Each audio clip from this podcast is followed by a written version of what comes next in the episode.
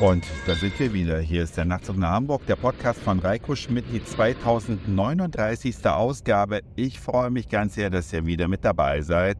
Und ich bin hier gerade so am Radio hören und habe eine Geschichte gehört, die ich direkt weitererzählen möchte.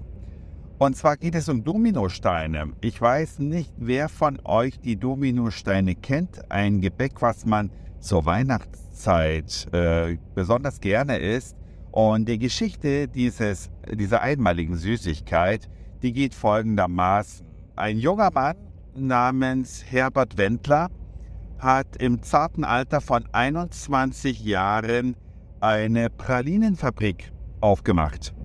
Und weil er trotz des gut laufenden Umsatzes noch mehr Umsatz machen wollte, wollte er eine Praline produzieren, die sich jeder Mensch leisten kann und die zum damaligen Zeitpunkt 1931 auch mit den damals verfügbaren Zutaten zu machen ist. Er hat sich ein Vorbild genommen, nämlich ein Lebkuchengebäck aus dem Erzgebirge.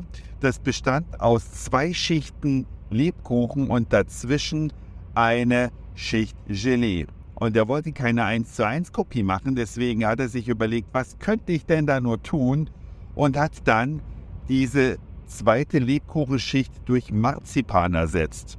Also eine Schichtpraline aus Lebkuchen, Gelee und Marzipan und das mit Schokolade umhüllt. Und dieses Gebäck nannte er Dominosteine und diese Dinger waren zu DDR-Zeiten der absolute Knüller. So gefragt, dass man sie als DDR-Bürger kaum kaufen konnte, dafür aber umso besser im Westen denn die DDR war ja chronisch pleite und auf der Suche nach den harten Devisen und hat deswegen diese Praline in riesiger Anzahl in den Westen verkauft. Und deswegen kennt man dort natürlich auch die Dominosteine.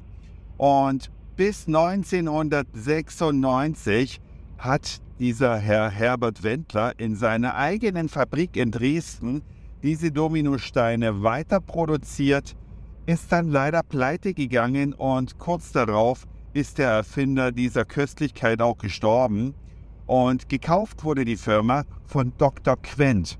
Vielleicht klingelt es jetzt dem einen oder anderen in den Ohren.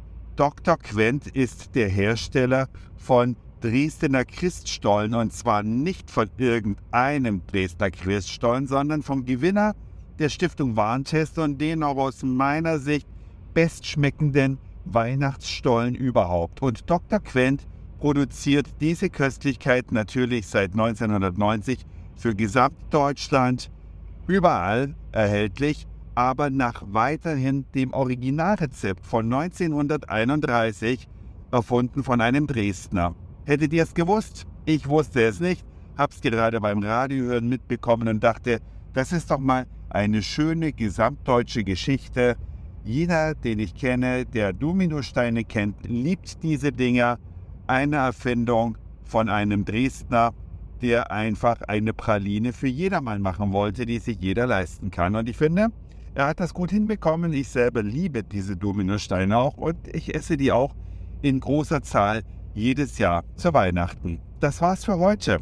Dankeschön fürs Zuhören für den Speicherplatz auf euren Geräten. Ich sage Moin, Mahlzeit oder Guten Abend, je nachdem, wann ihr mich hier gerade gehört habt.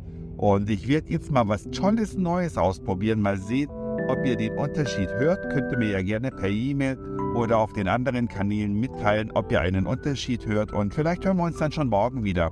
Euer Reiko.